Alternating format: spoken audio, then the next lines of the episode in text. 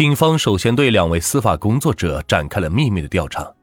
李某大约是在一零年来到了雾川工作，后又参加考试调离雾川，在男女交往经历中比较正直。而另一位司法工作者王某，在离开雾川时也是走的正常的手续，并不存在突然离开的状况，似乎也没有什么破绽。剩下一位商人张某，根据调查也没有发现劣迹。至此，现场打捞上来的物品没有一件能证明死者或者凶手的身份。而另一方面，失踪女性的筛查还在继续，案件的侦破工作一时间是毫无进展。案发现场的厕所并不临街，也就意味着无论从哪一条路进入厕所，都要经过家属区。也就是说，凶手很可能熟知地形。于是，警方以畜牧局家属院内为中心展开调查。经过逐户调查，有两个人进入了警方的视野。第一个是吸毒人员梁某，当年四十多岁，经常带不同的女人回家过夜。这种生活据说已经持续了十多年了，而且梁某的住处一眼就能看到抛尸的工作，会不会他与某位女性产生了纠纷，进而酿成了血案，将女性杀害后抛尸于公厕呢？在五号家属楼还有一个人也被警方列入了重点，这个人是在两千零五年的时候因为赌博被判了两年，警方对二人是提取了生物检材，至此。警方掌握了案件可能相关的五个人的材料，三个人是现场找到手机号码的机主，而另外两个是住在案发现场的附近。他们是否跟死者有关联呢？这一点仍然未知，案件仍然是一团迷雾。发现颅骨一个月后，摸排失踪人员的侦查员有了重大的发现。有几位女性失踪人员与公安部给出的鉴定结论相近。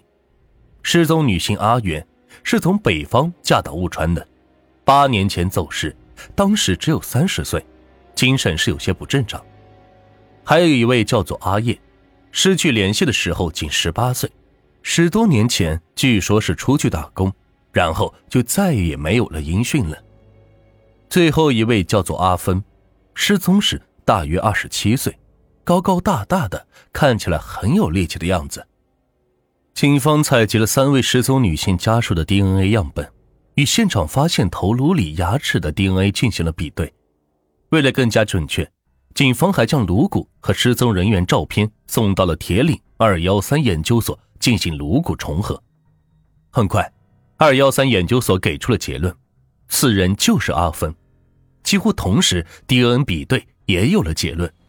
白骨化的这个头颅就是阿芬的，确定了死者身份，成了整个案件侦破的转折点。侦查员一下子觉得是豁然开朗了。阿芬当年在社会上也算是颇有名气，社会上他有个外号叫“堤坝三怪”的大姐。之所以有这样的绰号，与阿芬的性格特点有着很大的关系。他喜欢替人出头，喜欢惹事。性格特别直，喜欢去帮人，从来不会吃亏，性格是特别的烈。她作为女性，比许多男人力气还要大。侦查员们百思不得其解，什么人会对如此强壮刚直的女人下毒手呢？在阿芬失踪的十多年里，阿芬的妈妈时不时就拿出相册，看看女儿以前的样子。照片里的阿芬显得很有女人味儿。而实际上，她的性格还有另一面，就是她脾气不太好。阿芬的母亲说，女儿阿芬不但跟外人脾气很大，在家里也是动不动就发脾气。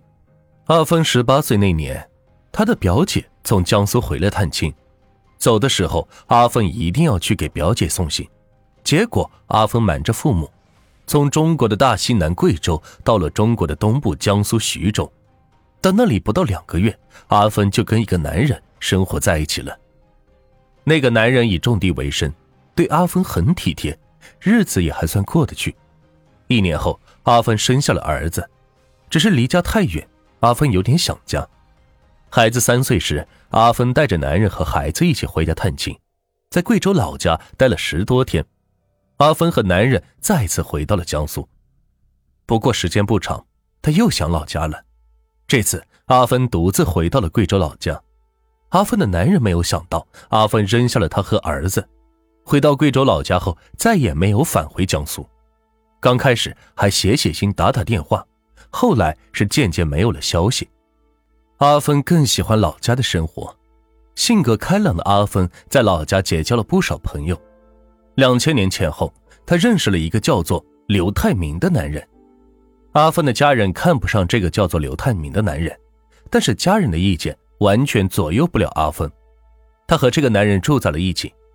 后来，据阿芬的妹妹讲，她看到姐姐身上经常是有青一块紫一块的伤痕，问阿芬，但是阿芬又不说。